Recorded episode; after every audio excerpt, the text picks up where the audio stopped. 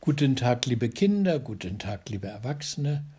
Heute gibt's ein kurzes Märchen, aber ein Märchen zum Nachdenken. Der undankbare Sohn. Es saß einmal ein Mann mit seiner Frau vor der Haustür und sie hatten ein gebraten Huhn vor sich stehen und wollten das zusammen verzehren. Da sah der Mann, wie sein alter Vater daherkam.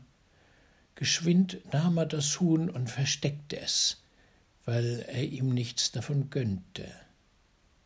Der Alte kam, tat einen Trunk und ging fort. Nun wollte der Sohn das gebratene Huhn wieder auf den Tisch tragen, aber als er danach griff, war es eine große Kröte geworden, die sprang ihm ins Angesicht und saß da und ging nicht wieder weg, und wenn sie jemand wegtun wollte, sah sie ihn giftig an, als wollte sie ihm ins Angesicht springen, so dass keiner sie anzurühren getraute.